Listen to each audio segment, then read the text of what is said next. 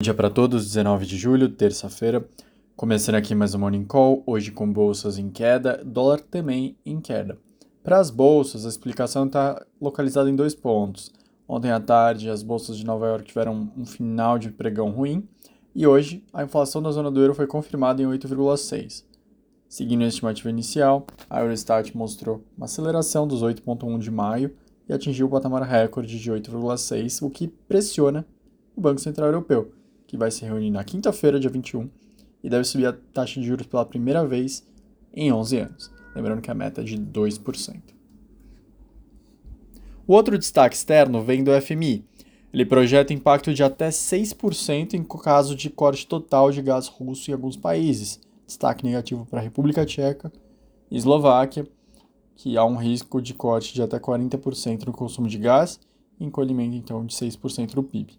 Outro destaque fica com a Alemanha, que teria um impacto negativo de 1,5% no PIB desse ano, 2,7% no ano que vem e 0,4% em 2024, no caso dessa, desse cenário onde não tem mais gás vindo da Rússia. A FMI avalia que os impactos poderiam ser mitigados através de alternativas de fornecimento e outras fontes de energia, alívios nos gargalos de oferta, encorajamento na economia de energia, enquanto se protege famílias mais vulneráveis pela expansão de acordos solidários entre países para compartilhar gás.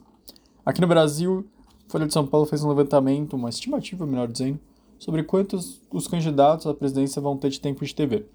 Lula e Bolsonaro lideram também. O tempo de candidatos, lembrando, é anunciado pela TSE depois da definição dos nomes que vão concorrer. A partir dessa quarta até 5 de agosto, os partidos realizam suas convenções, tornam oficiais os candidatos. O rateio da propaganda leva em conta o peso do partido da coligação e o número de concorrentes. O ex-presidente Lula deve ter sete partidos em sua coligação, 3 minutos e 10 segundos em cada bloco de 12 minutos e 30 segundos. Bolsonaro viria em, em seguida, com cerca de 2 minutos e 50 segundos. A propaganda eleitoral no rádio e TV vai ser vinculada entre o dia 26 de agosto e 29 de setembro, três dias antes do primeiro turno das eleições, dia 2 de outubro. São dois blocos de 12 minutos e 30 segundos, às terças, quintas e sábados, além de peças diárias veiculadas nos intervalos comerciais das emissoras, as inserções. Para candidato que não chegou a pontuar, o deputado federal Luciano Bivar teria o terceiro maior espaço, caso confirme sua candidatura, com pouco mais de dois minutos por bloco. Logo atrás, Simone Tebet com 1 minuto e 50, em seguida Ciro Gomes com cerca de 50 segundos. Outro destaque mais na linha econômica, uma apuração do Estadão Broadcast mostrou que o governo está procurando uma nova fonte, nova forma de reduzir o preço do diesel e do etanol nas bombas, já que a gasolina vem caindo mais do que os outros combustíveis. A prorrogação até o final do dia 2023 para os distribuidores de combustíveis fósseis comprovarem as metas de compras compulsórias dos CBIOS teria um impacto de 0,10 em média no diesel, segundo o Ministério de Minas e Energia, enquanto no etanol a expectativa de um recuo adicional de 0,20 com a entrada em vigor da PEC, que aumentou e criou auxílios e subsidiou também o preço desse combustível.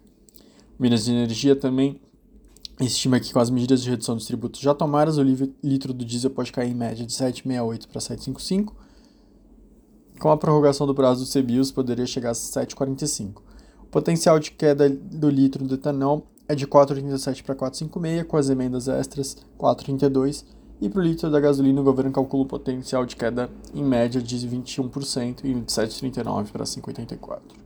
O último destaque fica ontem com uma ala do MDB que se reuniu com o presidente Lula e declarou apoio ao petista já primeiro, no primeiro turno, mesmo com a pré-candidatura da senadora Simone Tebet no seu partido.